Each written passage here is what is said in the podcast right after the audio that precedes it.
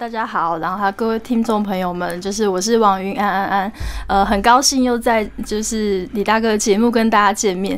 那其实这一本书呢是捷径文化帮我出的第二本书。嗯，那因为我在三十五岁的时候就是被宣判罹患了三阴性乳癌。那什么是三阴性乳癌呢？帮大家复习一下，是它就是啊那个乳癌界里面的三高：高复发、高转移跟高死亡率。其实听到这三个字，大部分的人都会眉头一皱，想说：哎呀，这是对糟糕中。的糟糕，这样那可是因为其实，嗯，大部分的人都会着重在于你就是呃抗癌的人。结束看完这段历程之后，大家会觉得，哎，好像都好了，就好像王子跟公主结婚之后，应该会幸福美满。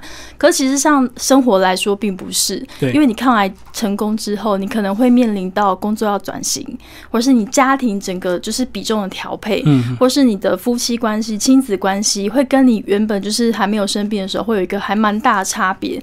所以我会把就是王子跟公主结婚之后的后面这一段生活历程，当做就是那个。很宝贵的经验分享，分享给大家。不管你家中是有癌友，或是你本身是癌友，你在遇到就是回到职场或回到你的人生正途之后，你遇到的任何觉得很困扰的事情，也许你都可以在《人生酸辣汤》这一本书找到答案。嗯，所以这本书呢，呃，除了讲这个抗癌之后的生活，以及在这个离癌之前，你的本来这个呃原本的家庭是一个什么样的样子，一直让你呃或许过去家里的一些因素，也会影响到你现在一些想法跟抉择，对不对？所以这本书呢，就透过这三个面向来跟听众朋友聊这个金钱、亲子以及夫妻关系。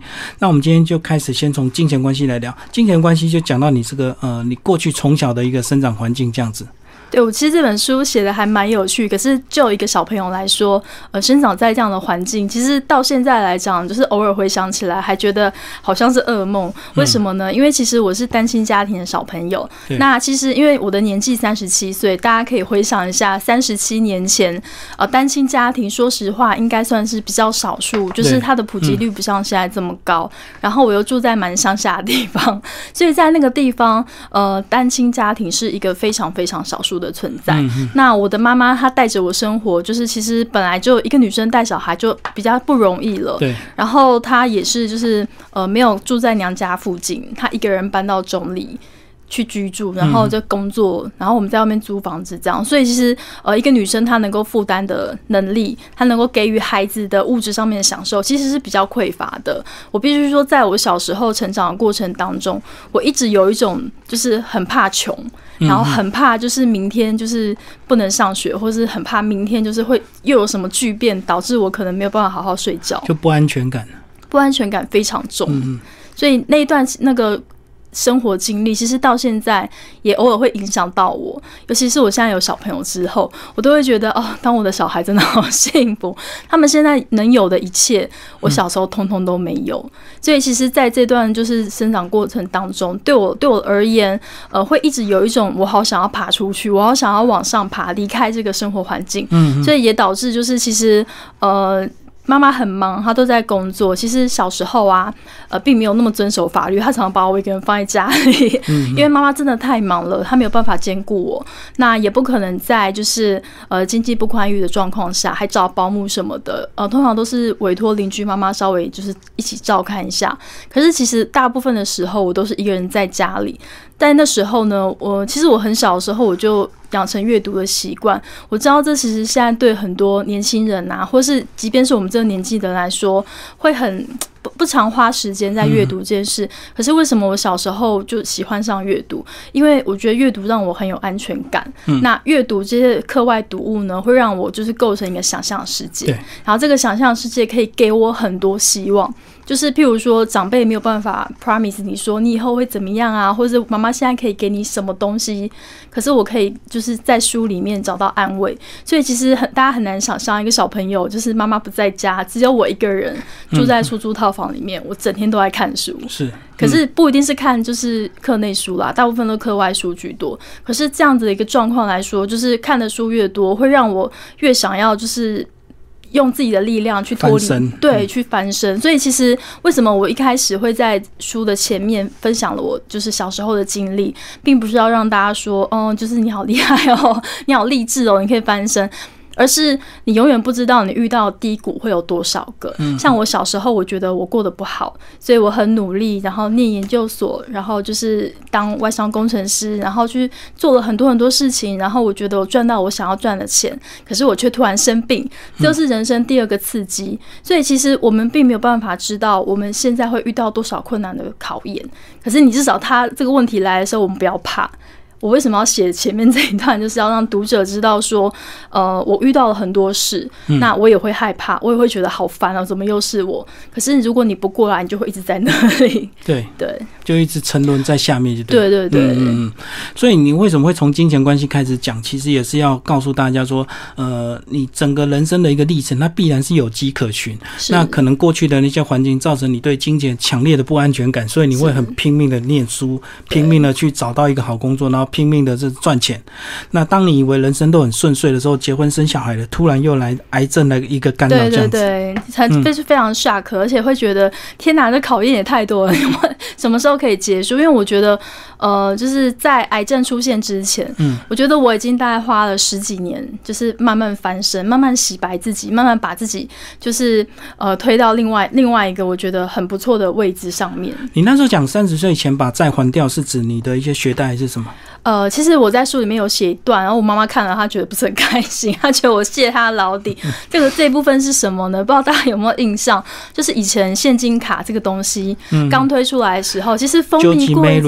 哎，对，十八趴。哎，我实在是不好意思讲那个就是厂商的名字，但是因为那个广告实在太深入人心，真的，反正很久以前的广告。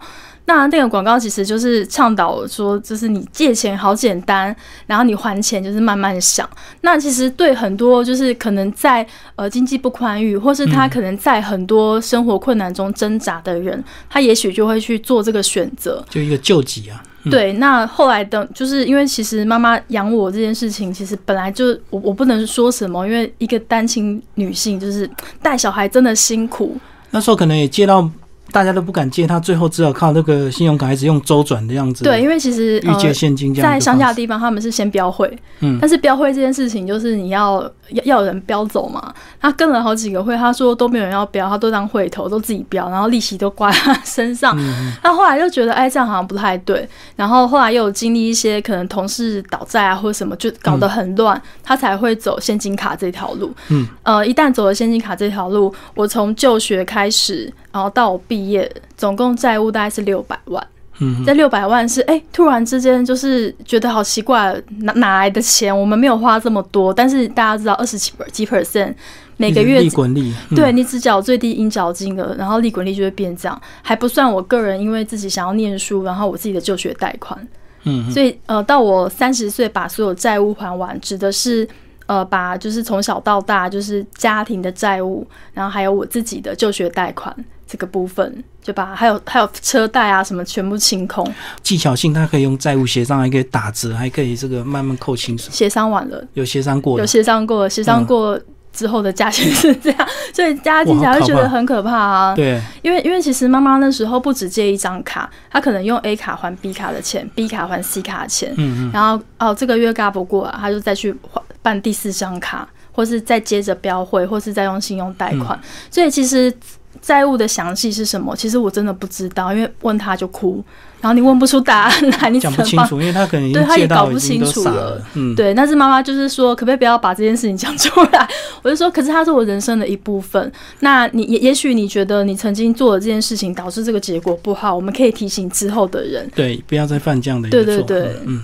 其实现在社会资源会比以前好很多了，现在社会局的一些相关福利越来越多，所以呃，不一定要走到这个以债养债这样的一个阶段。对对对对，嗯嗯。所以当你三十岁还掉的时候，你那时候有没有立志说再也不要欠银行？钱了，我那时候 受够了。我那时候三十岁还掉之后，立刻再欠了一个房贷，因为就结婚了，买房子，至少那是 比较正常的贷款。对，因为但是其实对我的人生就是影响最大，就是我三十岁才敢结婚。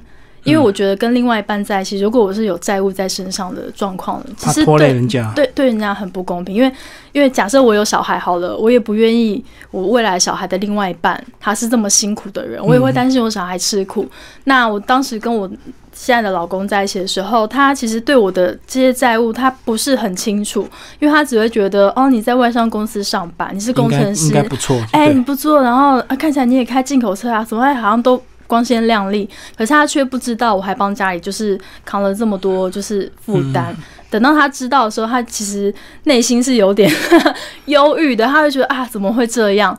然后我那时候想说，嗯，如果他有一点点抗胜的话，那我应该把我这边全部就是解，就是算干净，然后全部把这债还干净，然后再跟他就是结婚，这样我觉得是对彼此最公平的事情。嗯嗯嗯。好，那当你这个还掉之后，这个结婚生小孩之后，在还没离开之前，一开始你对小孩也是呃比较严谨，对不对？呃，对，因为对，因为其实我自己成长关系，那妈妈对我是很放任的。她放任的程度是，呃，我她我今天可能小朋友嘛都会偷懒，哎，对，小朋友偷懒，然后不想上学睡懒觉，妈妈说啊，不然请半天假，哎，这个很不对啊，要奉劝天下的妈妈爸爸，就是不要溺爱小朋友。妈妈是因为她觉得，嗯。只有他带我，所以他把就是父爱跟母爱混成一起，全部推到你身上，这样。那他有时候就是溺爱我的程度会变成，呃，想要吃糖，是不是？妈妈买一打给你，让你吃个饱。所以在这种状况下，等我有了自己的小孩，我一直在回想以前。我觉得哪里不对的地方，或或哪里可能会养成我到时候会有一些，因为自己是过来人嘛，被宠惯了，大家会有一些骄纵的脾气。我怕我小孩变这样，所以我一开始在离癌之前，我对他们是比较严厉的。嗯嗯嗯。然后离癌之后就改变。离癌之后说实在有改变，因为其实呃，我后来觉得，即便我这么努力。那人生轨迹也不是我想怎么样就会照着我思考的那个方向走。那其实尤其是小朋友也是这样，我把他逼得这么紧，那老公也不开心，他觉得我对女儿太凶。那小孩子更不开心，因为他那时候才两岁三岁，他觉得为什么全家人就是妈妈对我比较凶，然后婆婆对我很好啊，公妈妈对我很好啊，大家都疼我，是不是妈妈不爱我？所以他那时候会有就是觉得好像呃妈妈对他特别凶，然后他对妈妈的那种距离感会比较强。那我看到这种状况，我就会觉得，呃，既然如此，那坏人 我来做好了。我要督促你，我要让你变成一个很棒的女孩子。可是生病之后，这件事情对我来说真的是，哦，如果我今天一家和乐，他偶尔吃点糖。他偶尔犯一点小错，偶尔耍赖塞奶，我觉得好像是可以可以接受的，只要我可以守住自己的原则，不见得我一定要把小孩子逼到一个什么程度，就不要过度就好了。对对对。可是照你这样的呃，一开始这个外商呃工程师的一个个性，加上这个虎妈的一个性格，可是你在夫妻关系这边讲到，哎，你的钱居然是给你老公管。对啊，就大家会觉得很意外。其实我同事也很意外，因为我同事嗯，大部分都会觉得我看起来精明精明强咖，其实没有。呃，我是很相信我老公的，就是就是我们在这段关系当中，我是还蛮依赖他，尤其是金钱的部分。那我的银行卡啊，然后户头啊、网银什么的，全部都是他在保管，他在处理。我们家要转的账，然后我们要付的账单，都是全部都他来做。那为什么会出现这个状况呢？呃，其实一个很重要的原因是因为，呃，我也并不是呃一开始就是跟我老公就是相处之后，我们就会觉得哦，就是找到对的人这样。其实我一开始也有就是前男友什么。的，可是我在经历呃人爱情当中也会叠加、被劈腿什么，我就觉得如果你今天要跟另外一个人决定结婚生子的话，那你们就是要完全相信对方。如果你没有办法相信对方，我们就各自谈恋爱就好了，可以在一起，但就各自谈。但是如果你今天真的要结婚，你就相信他吧。我那时候其实也是下一个蛮大的赌注，可是事实证明，我就我觉得我好像赌赌的。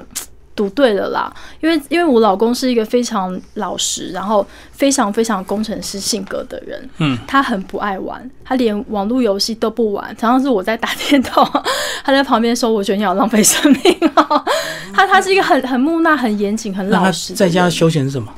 他在家的休闲是跑步运动，嗯嗯，然后开始擦车子啊。然后擦球鞋，就是做一些很很精细，然后就是很有耐性，但是我是没有办法做这些事情。那我觉得这样子的个性去管理财务、管经济，这种这是很适合的。如果是交给我。我可能今天喜欢我就刷卡，我可能不会想说，哎，账户余额剩多少，会觉得，哎，反正赚很多啊，还有钱就好了。可是我老公比较会规划，所以他还蛮厉害。我们两个的收入，让我们在就是结婚，就是买房子五年左右就还完第一栋房子的贷款，我提早还完。对，提早还，本来是贷二十年，他嗯五年就完成这件事情，所以我觉得哇，我好厉害、哦！我竟然选了一个这么会投资理财的老公，所以我就更加坚信自己，就是如果我不会，我就把这件这个权利交给会的人，就相信他这样。所以他比较严谨规律的一个生活，刚好蛮适合来管理这个财务，就对。对，很互补，因为我是一个比较没有人管我的话，我还蛮发散的人。所以这样他在家应该也蛮喜欢做家事的哦，因为他啊、他不喜欢，他不喜欢做家事。可是擦车这个 这个不是也是因为因为他爱车，因为男生就是嗯有有的人会对一些呃车子啊，就是或是呃就是特殊的情感？对对对，他是一个非常非常喜欢车子的人，他只擦车子，地板还是不擦的。就是你擦。呃，我们请人来帮忙。现在工作也是变成自由业就对了。对对对，嗯现在是自由业的部分。然后讲一下你这个工作好不好？你说一个代购，然后、呃、怎么样来维持你的家庭生计啊？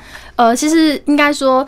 呃，我我们跟老我我老公跟我本来是家庭两个经济支柱，因为我们两个是几乎是同同公司的同事，所以我们俩的收入配比什么会差不多。嗯那就是我现在离开工程师这一块，那短期之间可能一两年内是没有办法立刻会追上工程师的对对薪水，因为大家大家可能会觉得，哎、工程师很稳定。那稳定之外，然后薪水又还不错。嗯那我老公，我觉得这件事情，我觉得他做的很很棒，就是他还蛮无条件支持我去创业这部分。然后，而且他虽然说他会碎碎念说：“哎、你什么时候可以追上以前的薪水？”可是他也并没有要求我说：“你一定要做多少多少业绩，你一定要做所什么事情，然后让可以赚多少钱。”反而他会比较把重点放在你现在做的开心吗？那像我出书也是，呃，出书是我自由业的一部分。他会觉得，如果你出书，你有帮到人，你写了这些书，你的读者开心，你也开心，他会觉得这个是反而是比我以前像我以前赚钱更有意义的事。那另外生活还是要顾嘛，所以我在网络上面开了购物社团，那主要是 FB 的购物社团，然后有时候也会有一些呃，比如说厂商啊，会请我帮忙，就是体验对对对，体验产品或是开团等等，这种就变成是比较浮动的收入。可是这收入会被积少成多，绝对会，因为毕竟你在做网络购物这一块，就是需要时间累积人气，然后累积这个商品量的。所以这个部分我觉得它还蛮蛮不错，就是在这一段，他并没有说啊，三十几岁了你要归零，你要打断重练，他就是充满了怀疑。这样，他怀疑归怀疑，可是他还是蛮支持我做这件事情，他愿意耐心等我。可是他的个性应该比较低调吧？那你这样子从出书、打书、宣传，一直到这个成立社团，要也是要炒一些自己的人气，那他这样他自己会不会有一些包袱啊？所以他从来不露面，都 不拍照。他就说不要 po 我照片，因为他因为他是一个上班族，他的个性就是真的像迪大哥讲，就很低调。他很怕我讲他或写他，所以我从来不 take 他。然后连像我上一场签书会，他都没出现啊，我也不会强迫说，哎、你一定要来捧场。我觉得这很 OK，就是夫妻之间相处的模式，是我不要强迫你做什么事，但是我们家庭里面，你可以就是支持我们同样的，就是一一个一个目的，一个一个愿望，我们最终的那个属性是对的，这样就好了。所以他就是在家陪小孩吗。没有诶、其实我现在是单亲家庭，然后就是嗯之外，我老公还是长期在外面，我们是假日夫妻。他在台南上班，因为其实呃工程师的工作是这样，像我以前也是，我们会可能在南部科学园区呃直接工作两年。然后两年之后转调台中，然后在两年后可能转调新竹，所以其实在我还在工程师的岗位的时候，我也是这样，我是假日父母。可是我老公就是现在变成他是假日假日爸爸这样，嗯嗯，他就是人现在在南科，然后我我自己住在台中带小孩，所以他假日的时候回来才是他真正跟我们相处的时间。哦，所以现在变成都要你一个人自己带就对。对，就是这也是为什么，就是我觉得，呃，比比起换工作呢，就是一个人带两个小孩这件事情，对我来说会是挑战性更大的。因为我因为在我生两个小孩的时候，那时候我即便是癌症，我还是依然工作。嗯，因为我觉得工作可以给我很大的呃，就是鼓励跟成就感。我是一个很爱工作的人，呃，比起。在家里顾小孩跟工作，我可能会优先选择工作。可是既然疾病这件事情已经打乱我的人生规划，那我觉得，好吧，那如果我现在就是抛弃了就是固定式的工作，我改就是用网络作业，那我也许可以兼顾带小孩，也许这就是老天给我另外一种生活模式。他怕我跟小孩时间相处不多，怕我不够珍惜。那也许换成这样的模式，对我们来说，哎，也没有什么不好。所以我觉得现在我这样就是，呃，虽然需要一段时间适应，但是哎，觉得还不错。嗯嗯嗯，对啊。可这样变成你自己平平常天天带小孩，那你现在对小孩有一些特别的这种感受吗？或者是呃，我觉得幼稚园是一个很棒的发明，还好他们上幼稚园，所以就晚上的时间，对对，白天我还可以做自己，是不然有小孩在身边，真的什么事都没有办法做，很难啊。嗯，对啊。那他们小孩怎么看你从这个得癌症康复一直到现在这样子？呃，小女儿就不要说，因为我那时候生病的时候，她才三个月大，她真的搞不清楚妈妈发生什么事。就即便是我光头那段时间，她可能眼睛都还是视线模糊的，对婴儿阶段。可是大女儿就还蛮妙的。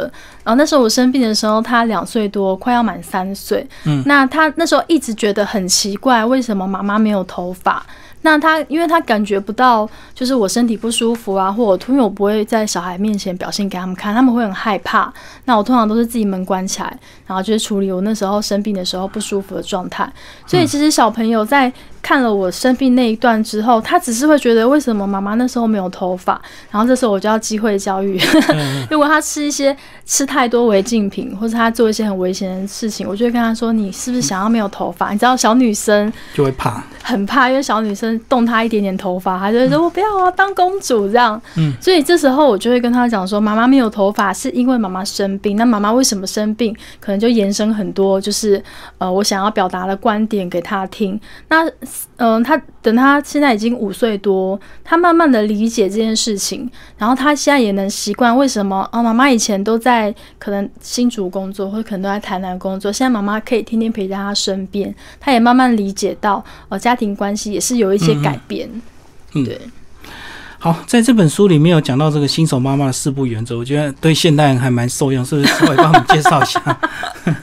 我觉得这四个原则很有趣。哎，我因为因为我因为我这四个原则，其实就是我当时就是刚生小孩的时候，我就被这四个就是耍弄了一番。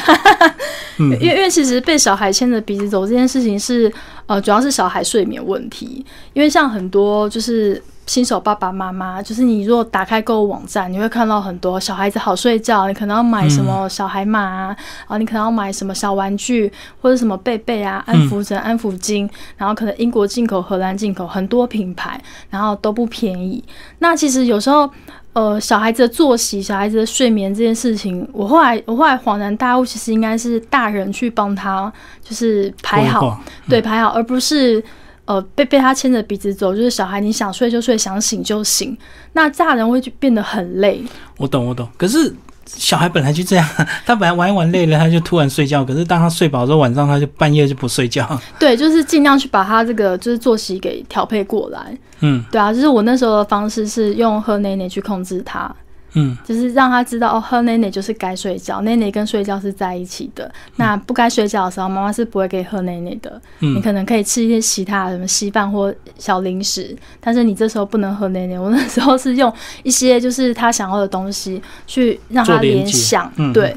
那其实为什么我要做这件事情？是因为呃，我们都是上班族，当时啦都是上班族。因为你如果半夜小孩不睡觉，你隔天又要做很一直用脑的工作，然后可能就一整天，哦，真的 很累，爸爸妈妈都非常辛苦。所以我那时候会因为就是为了要调整小孩的睡眠或是吃东西的作息，然后去做这个，就是不要被小孩牵着鼻子走这个联想。而且后来就是原则二，就是不要被网络文章牵着走，因为其实，呃，现在网络上很流行，爸爸妈妈晚上也会看直播，然后也会很多网络文章大家转载，就是小朋友啊，就是应该要怎么样怎么样带。就像我刚刚说，我是用喝奶去连接睡觉，这是我研究出来的方式，可是不见得适用每一个人。因为每个人小孩本来个性就都不同啊，对。那很多妈妈会就是很疑惑，为什么你家的小孩用这个文章就是训练好了，那可是我家不行，他就会觉得是不是我孩子是高需求宝宝，是不是我我怎么了或他怎么了，就会各各种联想，就会觉得哦，就是很很很不 OK 这样。其实我觉得这件事情是很简单，就是你家的小孩不见得跟他的小孩是一样的，所以也不用因为这个网络文章教你亲子教育，你该怎么做，你就一定要这样做，不这么做好像是你不对。对，每个人都不一样。对啊，而且呃，有一阵子就是非常流行，就是呃，德国妈妈教你怎么做，英国妈妈教你怎么 这种这种系列，我也我也看很多。可是像国外的小孩，就是国外的环境，可是跟你就是现在这种教养方式，真的不是没有办法完全套用，也不用因此就是会觉得好像。会非常的有那种失望的感觉，或是那种很无力感。然后再来，我觉得原则三就是不要被亲友牵着鼻子走。哎，这个知易行难，可是我做得到，因为我本身就是比较呃不会去因为亲友说什么，然后我就会怕，因为怕人家说。我坏话，或者或者是说我不照着做坏媳妇啊，或者坏女儿，嗯，我我就跟着做，我不是这种人，我觉得该怎么样就怎么样。对，所以其实我的耳朵就是在这种时候是关起来的，这一点对我来说其实还蛮简单。可是我相信对大部分的妈妈们而言会比较辛苦，有的人因为邻居讲什么，他们也会耿耿于怀。对，想说邻邻居也八竿子打不着的人，你你也会因为这样子觉得很不舒服，其实是不必要的。因为你的家庭里面，你老公跟你、跟你小孩，你们几个人相处愉快就好了。其实这么简简单。然后再来第四个，可能被很多厂商打。我第四个标题是不要被厂商噱头牵着牵着鼻子走。尤其我是生女儿，你知道女生啊，小衣服啊，小配件啊，很多哦，好多。然后再来就是呃，女生的小玩具，或是那种就是。呃，知育玩具，知就是知识的知，教育的育，就是很多妈妈会买日本的知育玩具这种东西，然后我要训练小朋友，然后我要训练脑力开发什么的。可是他真的需要吗？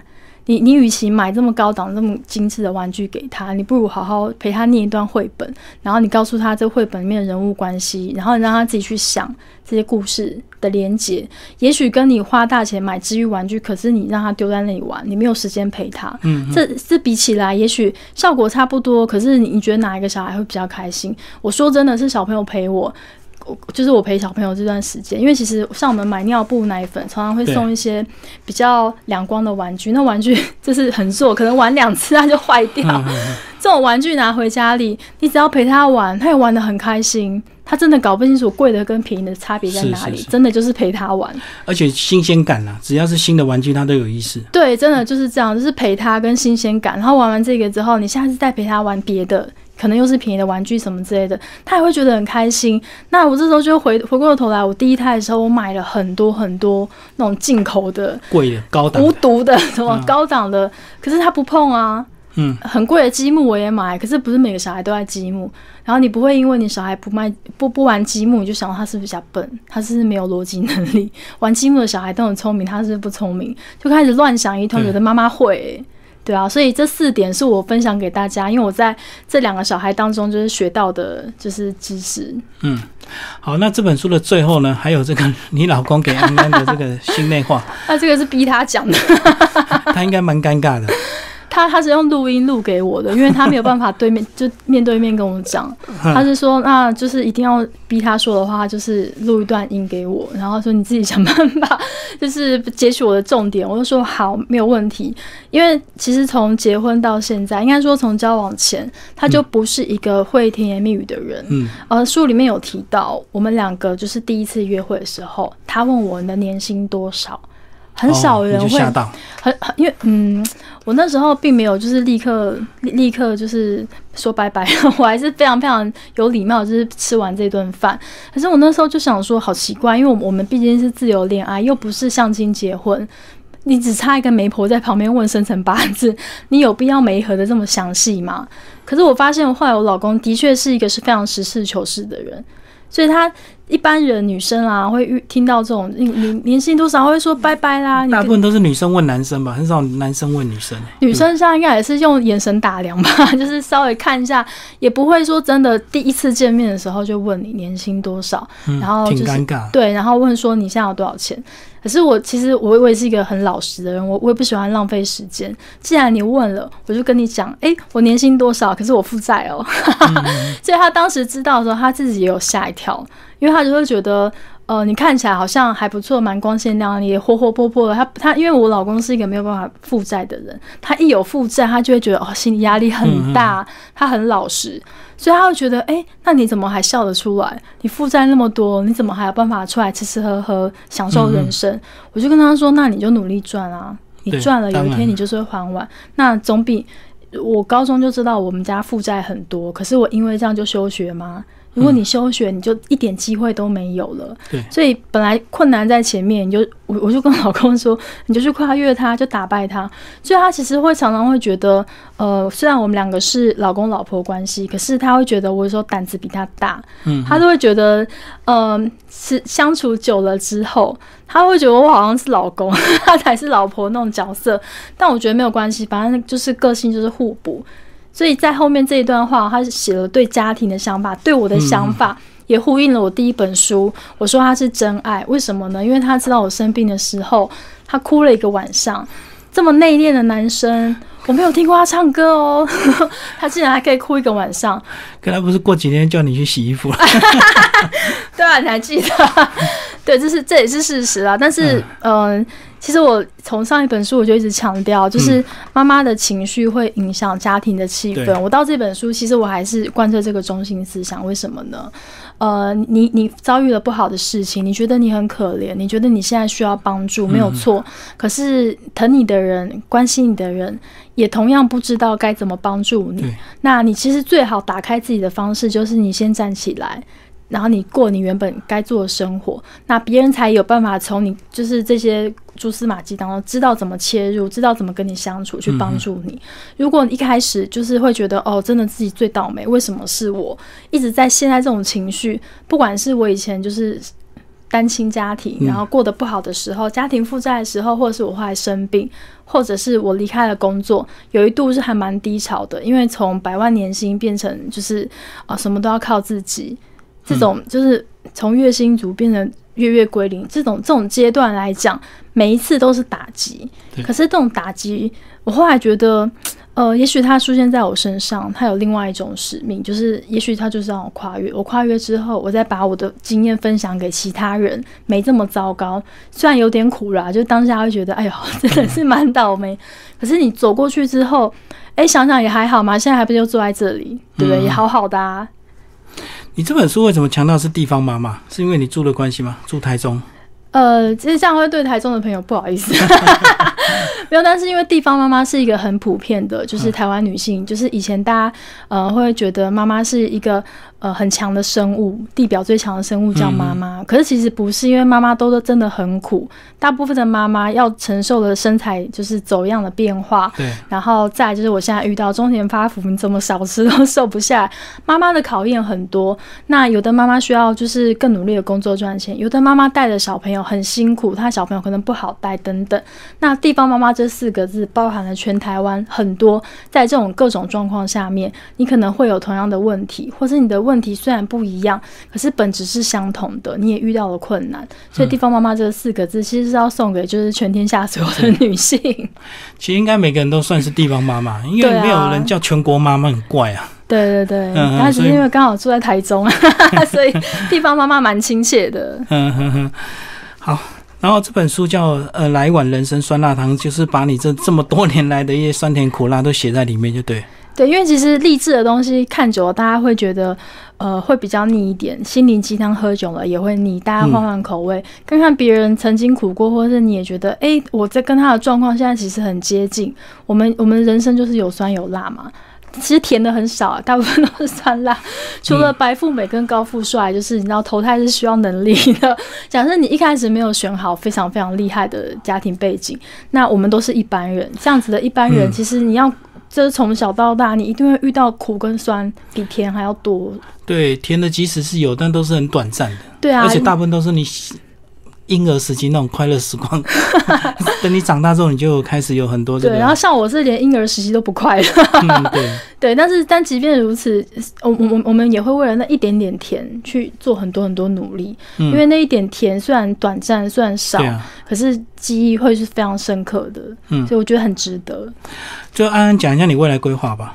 呃，其实很就是我未来规划，如果可以的话，我可以就是。想要再出第三跟第四本书。嗯，那为什么我这么爱出书呢？其实李大哥也知道，我从第一本到第二本，其实时间还蛮蛮近的，大概是对不到一年的时间。